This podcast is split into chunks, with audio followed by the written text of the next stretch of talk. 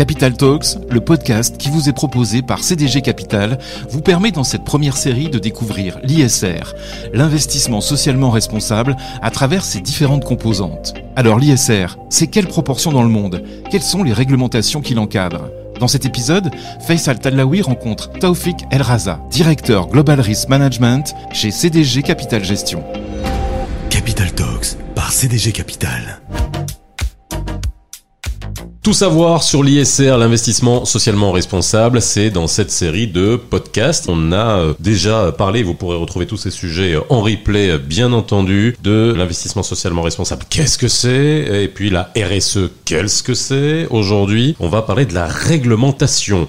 Euh, euh, la réglementation à l'international, on va en parler. La réglementation au Maroc, on va en parler. Mais avant ça, à l'international, le marché de l'ISR, c'est quand même intéressant de revenir sur ces chiffres, hein, parce que peut-être qu'on matérialise pas suffisamment ce que ça représente en termes de milliards d'euros, de milliards de dollars, voire de centaines, voire de milliers. On en est où aujourd'hui en 2021 Ce que je peux vous dire, c'est que l'investissement socialement responsable, il euh, gagne en importance et il se développe à un rythme assez élevé.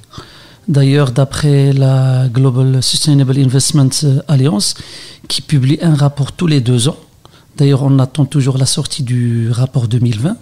Mais si on se réfère euh, au chiffre 2018, dans le rapport 2018, euh, qu'est-ce qu'il nous indique? Il nous indique que le marché ISR, il a atteint un- une taille de 30 700 milliards de dollars. 30 700 milliards de dollars. Oui. Et en progression de J'arrive 30 pas, à- j'arrive, ouais. C'est énorme. oui, bah voilà, c'est des chiffres qu'on n'arrive pas à appréhender d'un point de vue humain. C'est c'est- c'est énorme et on ne peut que se réjouir de, de- de cette progression. Alors, est-ce que la progression a été rapide? Moi, je pose cette question. Pourquoi? Est-ce que le socialement responsable, est-ce que l'investir, l'acte d'investir dans du socialement responsable a été accentué par euh, la crise des subprimes de 2008, par euh, différents chocs euh, économiques Est-ce que ça a eu un effet ou c'est l'ère du temps qui fait que voilà investir dans le vert, investir dans le solidaire, investir dans le dans le dans le social et socialement responsable, c'est c'est une mode entre guillemets? En fait, c'est le contexte. Si on peut dire comme ça, euh, c'est surtout le- la multitude d'accords internationaux qui a été qui a été signé ces dix dernières années. Il y a aussi euh, le- les investisseurs qui sont de plus en plus sensibles à des thématiques telles que la protection du, du climat, telles que les conditions de travail des- des- des- des enfants. Euh, il y a beaucoup de sujets auxquels personne ne s'intéressait. Il faut citer aussi l'implication des Nations Unies et son engagement à promouvoir l'investissement responsable euh, en plus, bien sûr, des signatures euh, des différents accords internationaux sur euh, l'environnement et sur le, climat. Tout ceci, il a renforcé la sensibilité de- des investisseurs à ces thématiques. Alors, euh, définir un investissement socialement responsable, euh, on l'a déjà fait hein, dans nos podcasts euh, pour voir les différents critères. Mais avec vous, c'est offert, j'aimerais voir le côté réglementaire, parce qu'au-delà des critères, il y a une réglementation à l'international, n'est pas ISR qui veut. Donc aujourd'hui, la réglementation internationale, qu'est-ce qui est dit par rapport aux critères de détermination d'un investissement responsable?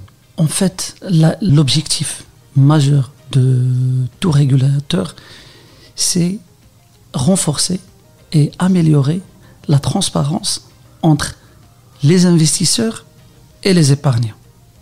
D'ailleurs, plusieurs régulateurs, en plus que même euh, le- le- au niveau européen, il y a une nouvelle loi qui vient de- d'entrer en vigueur qui s'intéresse surtout à la lutte contre euh, le greenwashing. C'est-à-dire, pour tout régulateur, l'objectif principal, c'est que éviter qu'un produit soit déclaré à tort comme Bon, étant éviter, vert. les, éviter les imposteurs. Quoi. Exactement. Voilà, parce que le greenwashing, on l'a vécu, on l'a bien vu, il y avait des intérêts derrière tout ça. On se dit, allez, on fait semblant d'être euh, responsable, mais derrière, il n'y a, rien. Et là, justement, on est passé à cette étape de euh, gratter le vernis de, de certaines entreprises, c'est ça Exactement. Euh, les différents régulateurs, ils s'intéressent de plus en plus et encadrent de plus en plus la communication au niveau des notes d'information et des prospectus des différents OPCVM.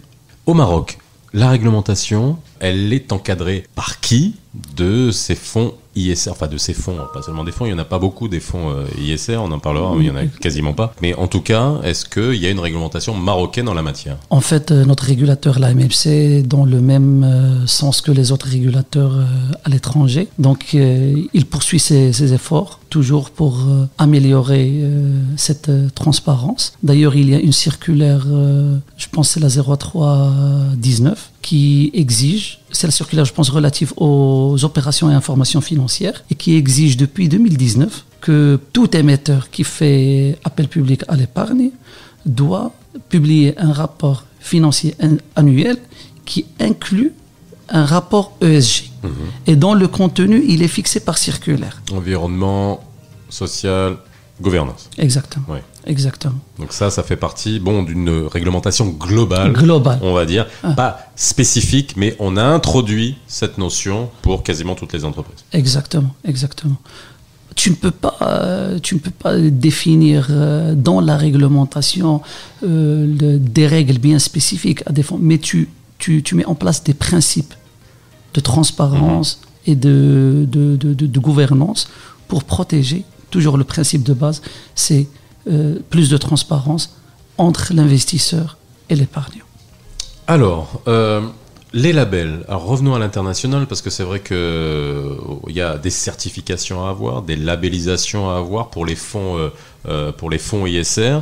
Quels sont les principaux labels, les principales certifications qu'on peut avoir à l'international? D'ailleurs, toujours dans la continuité du raisonnement, euh, c'est le rôle des, des- des- des- agences de notation de s'assurer et de vérifier l'engagement de ces investisseurs. D'ailleurs, il y a plusieurs labels et plusieurs certifications délivrées par euh, des, des- des- des agences de notation indépendantes. Mais ce qu'il faut retenir que le- la notion de label et de certification, elle varie d'un pays à un autre. Il y a dans certains pays où le label il est décerné par des organismes ou gouvernementaux, tels que la France. Euh, D'ailleurs, elle décerne deux labels. Il y a le label ISR, euh, créé par le ministère des Finances, et il y a le label Greenfin, euh, créé par le ministère de la Transition écologique. Par contre, il y a dans d'autres pays, la notion de certification, elle est toujours assurée par des agences de notation externes et indépendantes. J'insiste sur ce indépendante. Bah oui, bah ça, de toute façon, l'indépendance est obligatoire dans ce type de notation, sinon ça ne sert absolument à rien. Exactement. Revenons sur le marché boursier. Euh, nécessairement, on parle d'entreprises, donc euh, qui sont pour beaucoup cotées en bourse aussi.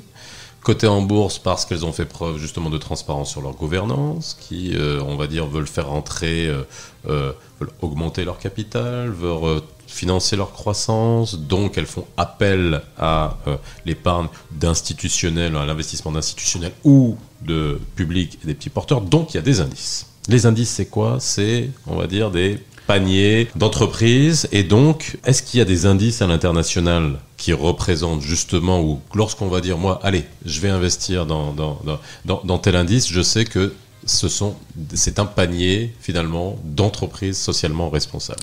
En fait, bien sûr qu'il y a euh, des indices. D'ailleurs, c'est une brique parmi d'autres dans l'écosystème euh, ISR.